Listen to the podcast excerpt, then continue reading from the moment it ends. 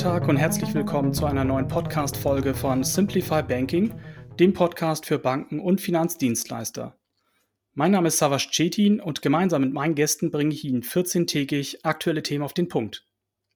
In der heutigen Podcast-Folge spreche ich mit Markus Dreier, Manager bei PPI Cross, über User Experience. Moin Markus, schön, dass du da bist. Ja, Savas, vielen Dank für die Einladung. Ich freue mich. Markus, magst du dich vielleicht gleich zu Beginn einmal kurz vorstellen. Wer bist du und was machst du? Ja, sehr gerne. Ich bin äh, Skill Lead für das Thema User Experience bei PPI und äh, komme ursprünglich aus dem Bereich Versicherungen, habe danach Sozialwissenschaften studiert, habe also einen sehr, sehr starken Research, User Research Background, ähm, dann auch noch ein bisschen in die Strategie und die Innovationsberatung reingeschnuppert und bin jetzt seit drei Jahren bei PPI in dieser Position tätig. Ja, auch vielen Dank erstmal, Markus, auch für deine Zeit, weil ich weiß, deine Zeit ist auch immer sehr knapp. Insofern äh, freue ich mich umso mehr, zum heutigen Thema zu sprechen. Wir haben den Titel genannt und hinterher macht es das UX-Team dann hübsch. Ich finde, das ist ein toller Titel, sehr interessant, weil ich gewissermaßen mich da auch in dem Titel erwischt gefühlt habe. Und das erfahren wir auch später, warum. Aber ähm, vielleicht, um da mal so den Einstieg zu finden, also in meinen Gesprächen mit Kunden, aber auch, ja, teilweise auch mit Kollegen, ähm, wird immer das Thema nutzerzentrierte Gestaltung von Produkten, aber auch von Services angesprochen. Und jetzt ist es so, ist das nur ein subjektiver Eindruck von mir oder bekommt UX bzw. User Experience mehr Aufmerksamkeit als vor äh, wenigen Jahren? Ist eine gute Beobachtung und äh, ich würde die im Grundsatz auch so bestätigen. Denn äh, ja, wir sehen es an den Anfragen, die wir letzten Endes von Kunden, aber auch intern bekommen, wie du es angesprochen hast. Wir sehen es letzten Endes an den Umsätzen, die wir im Team bewegen. Aber ich glaube auch Teamentwicklung, also die Teamgröße ist ein guter Indikator, das zu bestätigen. Wir haben vor zwei Jahren angefangen zu dritt, sind jetzt inzwischen zu zehnt und äh, gucken perspektivisch schon so Richtung Sommer äh, äh nach der nächsten Stelle, die wir möglicherweise zu besetzen haben, um eben externe als auch interne Kundenprojekte bedienen zu können. Und äh, ich denke, um nochmal auf die Seite der Auftraggeber zu springen, sie merken, dass die Nutzerwünsche sich stark verändert haben, dass ähnlich vielleicht wie in der Gesellschaft alles diverser geworden ist, sehr, sehr vielfältiger. Die Ansprüche sind gestiegen und natürlich auch das Angebot, mit dem Unternehmen konkurrieren. Ich denke da im Bankenumfeld dran, dass es eben nicht nur die herkömmlichen bekannten Player sind, sondern Nearbanks, Non-Banks mittlerweile auch auf dem Markt auftauchen und äh, somit eben gar nicht mal mehr das unmittelbare Wettbewerbsfeld äh, dort dabei ist, sondern eben auch ganz, ganz neue Player auf dem Markt erscheinen. Und äh, für Unternehmen bedeutet das letzten Endes, dass sie sich fragen müssen, wie bleibe ich zukünftig für meine Kunden, für meine User relevant? Wenn ich dann den Schluss äh, in Richtung eines Verantwortlichen auf Kundenseite ziehe, dann kann man sich heute eigentlich nicht nur darauf zurückziehen, dass man sagt, Produkte und Services müssen ein Business Value haben. Das ist wichtig. Alle wollen Geld verdienen, keine Frage. Aber sich nur auf dieses Thema zu beziehen, dann hat man heutzutage, finde ich, seinen Job nicht mehr wirklich verstanden. Nutzer haben sogenannte Customer Jobs und sie heuern Services und Produkte an, um diese Jobs letzten Endes zu erfüllen. Wenn es darum geht, neue Produkte zu entwickeln oder bestehende zu verbessern, dann ist das Wissen um diese Jobs ein ganz, ganz wichtiger Bestandteil in der Konzeptionsphase in unserer Arbeit. Markus, dann äh, erlaub mir mal eine erste Zwischenfrage. Ähm, also ich fand den letzten Punkt gerade besonders interessant. Ähm, wie macht ihr das? Also Customer Jobs ist als Name auch äh, ein fester Bestandteil im Koffer der Kreativmethoden. Äh, Jobs to be done ist ein, eine vergleichbare Methode, die in die gleiche Richtung geht. Letztlich geht es darum, dass äh, wir versuchen, diese Jobs zu identifizieren, die der Nutzer erfüllt wissen möchte. Das können emotionale Jobs sein, das können soziale Jobs oder auch formale Jobs sein. Und darüber hinaus gilt es für uns dann eben auch die Kräfte zu identifizieren, die Nutzer zu einem Produkt oder einem Service hinziehen, sie sie nutzen lassen, aber auch die zu kennen, die sie möglicherweise abstoßen. Ich gehe jetzt mal aus dem Finanzbereich, mit dem wir uns ja tagtäglich beschäftigen, raus und nehme bewusst ein anderes Beispiel. Elektromobilität ist, glaube ich, da ein ganz gutes, äh, gutes Beispiel für. Menschen wollen auch zukünftig mobil sein. Das ist der Job. Dies aber möglichst ökologisch, korrekt. Ein Pull-Faktor. Man möchte sich ökologisch politisch korrekt vielleicht auch verhalten. Gleichzeitig gibt es aber natürlich Vorbehalte in Richtung Elektromobilität. Ich denke da an Reichweite oder eine schlechte Ladeinfrastruktur, die wir derzeit noch haben. Die sind also Faktoren, die von der Elektromobilität wegstoßen. Das sind also auch Kräfte, die wirken, wenn wir uns den Job Mobilität der Zukunft angucken, Elektromobilität. Interessant ist dabei, dass diese Jobs meist über einen längeren Zeitraum relativ konstant sind, also Bestand haben. Nutzer sind letztlich gnadenlos. Wenn sie also einen Job haben und es gibt ein neues Produkt oder einen neuen Service, der den Job besser erfüllt als das bisher genutzte, dann wechseln sie. Ich finde es immer ganz spannend, sich Fotos anzugucken von vor vielleicht 30, 40, 50 Jahren und das mit der heutigen Zeit zu vergleichen. Und auch hier vielleicht ein schönes Beispiel zu diesen Jobs. Wenn man sich den ÖPNV mal rausnimmt, Fotos aus Bussen oder U-Bahnen der 60er, 70er Jahre ansieht, dann sitzen die meisten Leute dort, vertreiben sich die Zeit mit ja, Büchern oder mit Zeitungen. Manche sind natürlich ins Gespräch vertieft, aber wenn man sich die Medien anguckt, dann sind es meistens Bücher oder Zeitungen auf diesen Aufnahmen. Wenn man sich aktuell Fotos anguckt, dann sind es Smartphones oder Tablets. Der Job, der dahinter steht, der ist weitestgehend gleich geblieben. Also die Fahrzeit mehr oder weniger sinnvoll nutzen für aktuelle Informationen oder für Entertainment. Es ist der gleiche Job, der durch ein anderes Produkt erfüllt wird. Ja, jetzt bin ich ja mal, mal kritisch äh, mit meiner Frage. Also zumindest geht es mir so, aber ich vermute mal, anderen Menschen geht es auch so. Wir Menschen sind doch ziemlich bequem und scheuen auch ja den zu schnellen Wechsel äh, zu anderen neuen Produkten. Widerspricht das nicht eigentlich auch ähm, äh, dem von dir geschilderten Ansätzen oder wie ist deine Meinung dazu? Ich glaube, diese Wechselströmungen passieren halt nicht ad hoc, nicht von heute auf morgen. Das sind Entwicklungen, die man sich anschauen muss, die eine gewisse Zeit auch brauchen. Es gibt Gruppen, die den Trend setzen und dann die, die nachziehen, die vielleicht selbst Dinge beobachten, schauen, was hat er da, das Smartphone zum Beispiel gegenüber und eben nicht mehr die Zeitung. Was ist denn das? Dann beschäftigt man sich damit und merkt, man kann eigentlich damit noch viel, viel mehr machen und die Zeit noch besser verbringen, um bei diesem Mobilitätsbeispiel zu bleiben, das ich gerade gebracht habe. Unternehmen versuchen natürlich, ihre Kunden in ihrem System zu halten. Wenn ich da ans Ökosystem von Apple denke oder von, von Google, dann gibt es da doch durchaus Wechselhürden und Fristen, die aufgebaut werden, um den Kunden natürlich zu binden. Letztlich muss der Kundenschmerz aber nur groß genug sein, damit dann dieser Wechsel vollzogen wird. Das ist zumindest die Erfahrung, die wir gemacht haben. Jetzt ist das sehr konsumentenzentriert betrachtet, wenn wir ins B2B-Umfeld gehen, etwa Software, die Mitarbeiter nutzen um ihre Arbeit zu tun. Da können wir aber ähnliche Entwicklungen sehen. Wenn die Software als zu kompliziert oder umständlich bewertet wird, dann finden Mitarbeiter Workarounds, die besser in ihren Workflow passen. Wir sind zum Beispiel bei Kunden vor Ort, gucken uns an, wie Mitarbeiter mit der Software umgehen. Und dann sehen wir wirklich Arbeitsschritte, die in Office durchgeführt werden und nicht im eigentlich dafür gedachten System. Das heißt, die Entscheidung, bewusst den Schritt rauszumachen, mit einer leichter bedienbaren Software vielleicht zu arbeiten, Zwischenschritte zu vorfüllen und dann wieder in das System zurückzugehen. Das ist durchaus häufig äh, eine häufige Beobachtung, die wir machen. Und unsere Aufgabe ist es dann natürlich, die Software so umzugestalten, dass diese oft fehleranfälligen Workarounds verhindert werden. Dann habe ich äh, verstanden, der Nutzer muss also auch verstanden und auch in die Produktentwicklung eingebunden werden. Hm, wenn dem so ist, was heißt das konkret für dich und, äh, und dein Team? Es ist äh, ja vielleicht ein ganz schöner Punkt, jetzt nochmal auf die Überschrift zu kommen und hinterher macht das ja, genau. Es dann hübsch. Ne? Oft mhm. genug bekommen wir halt von Verantwortlichen gesagt, naja, wir machen dann ein neues Produkt aus der Entwicklung und zum Schluss kriegt das dann UX und macht dann, dann ein schönes Design drauf. Und äh, bei UX-Design wird dann eben häufig dieser Begriff Design überbetont und vergessen dann das Thema UX User Experience, was das also eigentlich bedeutet. Und äh, einerseits ist es nachvollziehbar, ne? gerade bei Produkten, die, also Software, die schön gestaltet ist, dann sieht man ja auch die Gestaltung. Man kann etwas vorzeigen, man kann sich eine Meinung von dem Ergebnis bilden, zum Beispiel von einer App oder von einer Website, die toll aussieht und sich vielleicht sogar auch noch schön bedienen lässt. Aber das schöne Aussehen steht dann doch meistens im Vordergrund.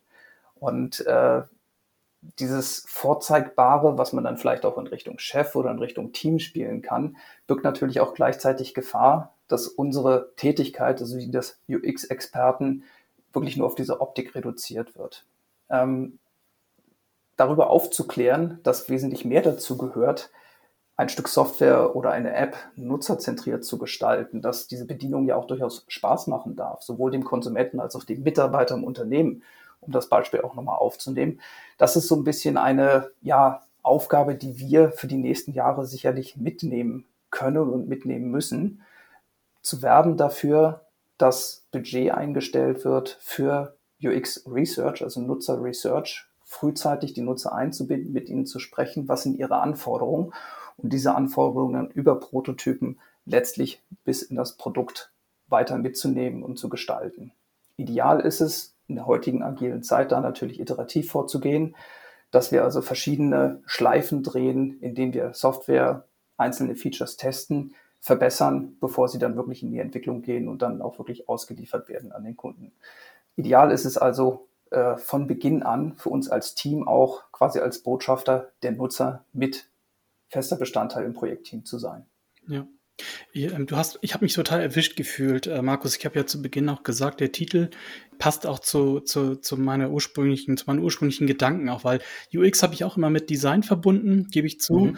Es ist ja auch wichtig, das hast du auch gesagt. Also wenn ein Benutzer, ein User sich angesprochen fühlt und sagt, hey, toll aufgebaut, sehr übersichtlich, dann ist es schön.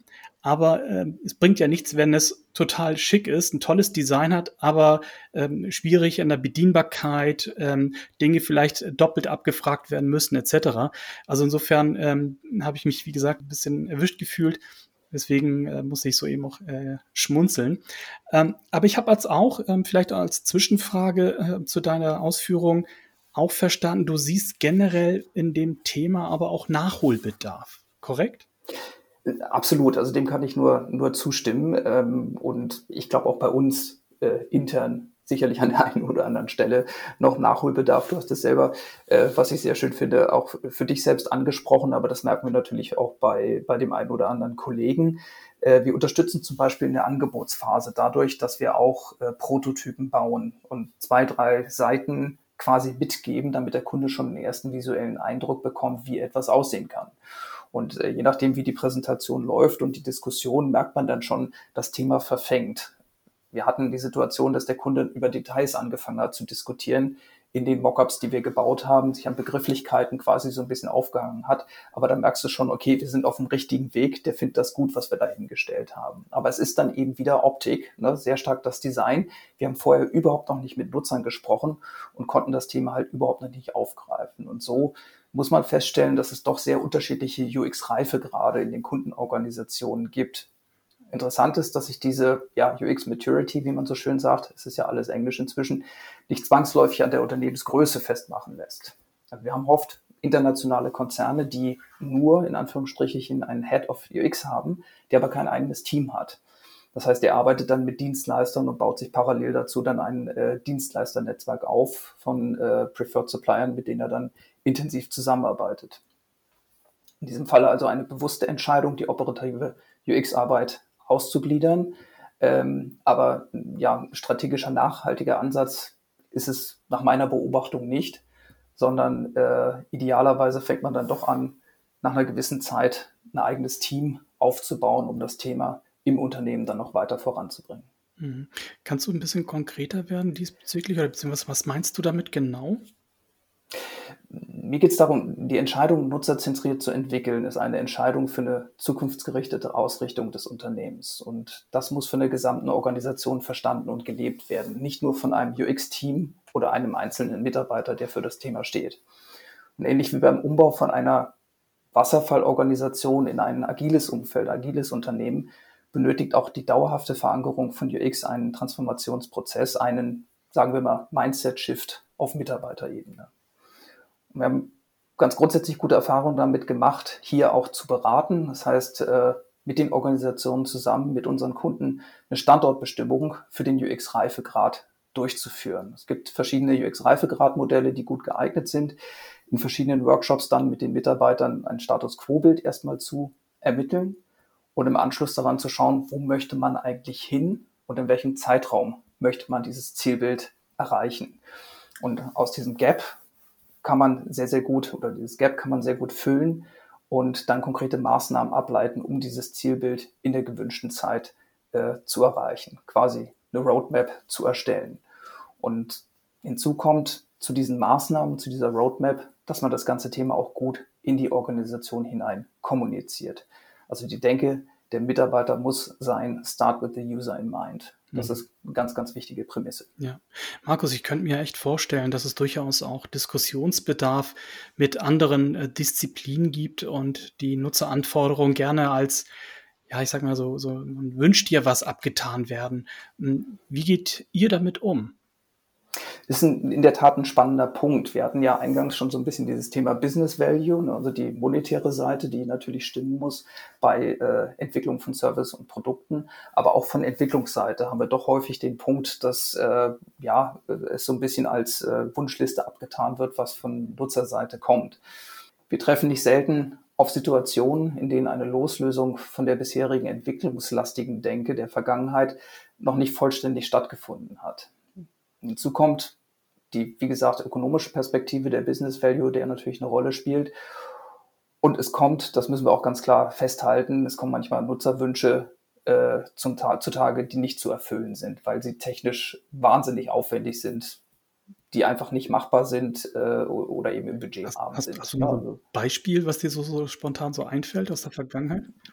Ich komme gerade aus zwei Nutzerinterviews für einen unserer Kunden und da kann ich äh, schön gleich ein Beispiel mit aufnehmen. Wir arbeiten derzeit für unseren Kunden an einem großen Portal, wo äh, die Vertriebsorganisation sich äh, über ein Thema informieren kann. Mhm. Und äh, das, was jetzt weiterentwickelt wird, ist eine Individualisierung des Kundengespräches. Das heißt, man guckt sich nicht nur die Betriebsart an, wie zum Beispiel ein Rechtsanwalt oder ein ein, ein, ein Schreiner, ne, wie sieht da die IT-Infrastruktur aus, sondern man möchte ganz genau auf die Schreinerei Müller eingehen durch einen individuellen Fragenkatalog.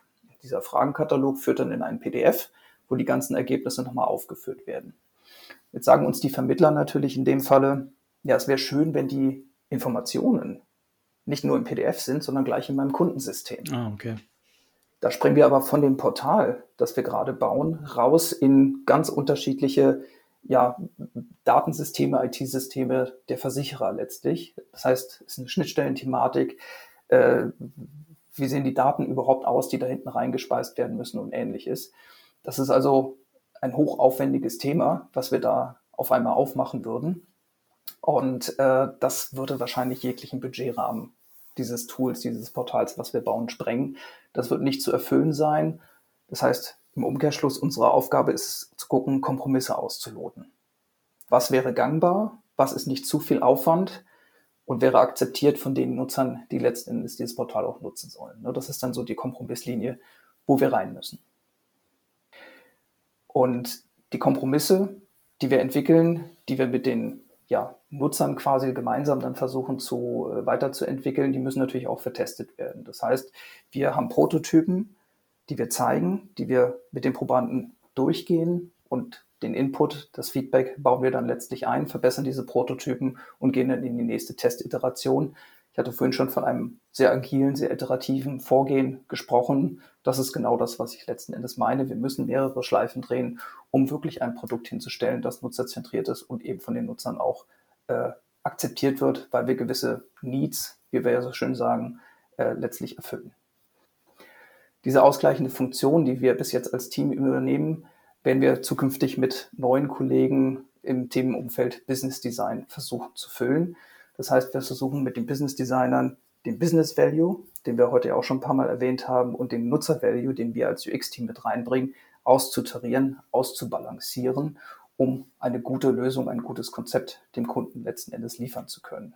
Eine, wie ich persönlich finde, sehr spannende Funktion, die Ökonomie prozessualen Sachverstand, Innovations- und UX-Skills vereint. Und so haben wir den Eindruck, auch bei Kunden zunehmend an Bedeutung gewinnt. Mhm. Markus, äh, danke dir. Ich, ich habe äh, verstanden, dass Sie auch mit Designprinzipien und dem Research sicher auch mit Qualitätskriterien arbeitet. Ähm, und jetzt mal ganz generell, wie sieht es denn mit Standards und Kriterien, Qualitätskriterien im UX aus? Kannst du dazu was sagen? Sehr gerne. Also wir sind insgesamt ein crossfunktionales Team. Wir sind Psychologen, Soziologen, Designer, wir haben auch Betriebswirte mit im Team. Und jeder bringt aus seiner Disziplin natürlich Qualitätsstandards, bewährte Vorgehensmodelle und Prinzipien mit ein.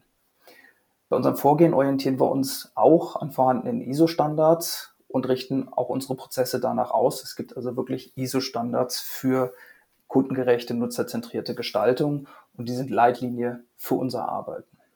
Darüber hinaus schauen wir natürlich auch, wie können wir unsere Kollegen, unser Team aus- und weiterbilden. Das ist uns sehr, sehr wichtig. Ähm, Weiterbildung, Zertifizierung führen wir nach Kriterien des internationalen Qualifications Board für User Experience durch. Und äh, alle Kollegen, die an Bord sind, haben zumindest die Basisqualifikation bereits durchlaufen und können sich hinterher spezialisieren, ob sie eher in Richtung Research oder in Richtung Gestaltung, also Design gehen. Das ist uns auch wichtig, dass jeder ein Kernfeld hat, einen Fokus hat, in dem er sich wohlfühlt, in dem er sich gut auskennt und wo er sich weiter dann auch äh, ausbilden möchte. Dieses Wissen möchten wir aber nicht als Silo nur bei uns haben, sondern dieses Wissen tragen wir auch zu unseren Kunden, zum Beispiel, wenn wir Business Analysten eines Kunden in UX-Themen schulen. Darüber hinaus werden wir voraussichtlich ab dem zweiten Quartal auch Workshops anbieten und dieses Wissen nach draußen anbieten. Das heißt, offizielle Basiszertifizierungen im Bereich UX vorbereiten, damit man diese Qualifikationen, von der ich gerade sprach, auch selber ablegen kann, diese Prüfung. Wir stellen hier auch eine zunehmende Nachfrage fest. Zum Beispiel über unsere Website wird sehr, sehr häufig der Begriff UX Workshop gesucht, was wir als Indikator dafür nehmen, dass dieses Thema äh, ja doch an Bedeutung gewinnt und letzten Endes ja, haben wir auch den Brückenschlag ein bisschen zu unserer Eingangsfrage. Äh, du fragtest nach der steigenden Bedeutung von UX und ich glaube, auch das ist wieder ein Thema, dass bei Unternehmen zunehmend das Thema UX Bedeutung gewinnt und auch das Interesse daran, sich in diesem Umfeld weiterzubilden und mitsprechen zu können, sprachfähig zu sein, wenn es um UX-Themen geht. Wir sind davon überzeugt, dass Qualität auch Engagement erfordert und haben uns dieses Jahr dafür entschieden, äh, aktiv in Arbeitskreisen der GUPA heißt sie kurz, German Usability Professionals Association, mitzuwirken und dort auch als Sponsor Veranstaltungen wie zum Beispiel Jobmessen oder Usability-Austausch zu fördern. Ja, klasse. Klasse. Also die Info war für mich auch neu. Insofern äh, danke für die Info. Markus, ich habe viele Themen für mich mitgenommen und ich, ähm, also das Minimum ist, dass äh, UX nicht nur Design ist, sondern dass da auch viel mehr dahinter steckt. Das ist das eine, was ich mitgenommen habe. Und ich habe für mich auch mitgenommen, dass UX eine, eine, eine sehr, sehr wichtige Disziplin ist, weil gerade wenn ich mir jetzt angucke, es kommen neue Lösungen raus, neue Software-Assets. Das sind ja alles Dinge, um die wirklich beim Kunden, bei den Usern wirklich super platzieren zu können, ist UX extrem wichtig. Klar, die Funktion und alles, was dahinter steckt, das brauchen wir nicht drüber reden. Aber das Erste, was jemand sieht, ist nun mal die Oberfläche, die, das Design und, und alles natürlich, was für, ähm, für, für den Umgang äh, eines Nutzers entscheidend ist. Also insofern hast du für mich, äh, Markus, die äh, nochmal ein ganz anderes, ähm, einen ganz anderen Einblick gegeben in das Thema. Insofern vielen Dank äh, dafür. Und ich habe aber auch mitgenommen, Markus, ihr seid ja sehr aktiv und das weiß ich auch von dir, dass du viel tust, bist ähm, viel unterwegs bei dem Thema. Und mein Vorschlag wäre auch, gerade dass die Zuhörer vielleicht zum Thema UX, also wenn es inhaltlicher Natur ist oder wenn es darum geht, wirklich jetzt mit dir auch vielleicht mal solche Workshops oder andere Aktivitäten mal zu besprechen, dass sie einfach auf dich direkt mal zugehen. Ich Ne? Sehr, sehr gerne. Das ist äh, ein tolles Angebot. Ich bin äh, auf LinkedIn und äh, Crossing oder Xing, mhm. wie der richtige Name auch immer ist, äh, unterwegs und äh, freue mich über direkten Kontakt, aber auch natürlich unsere Website ppi-x.de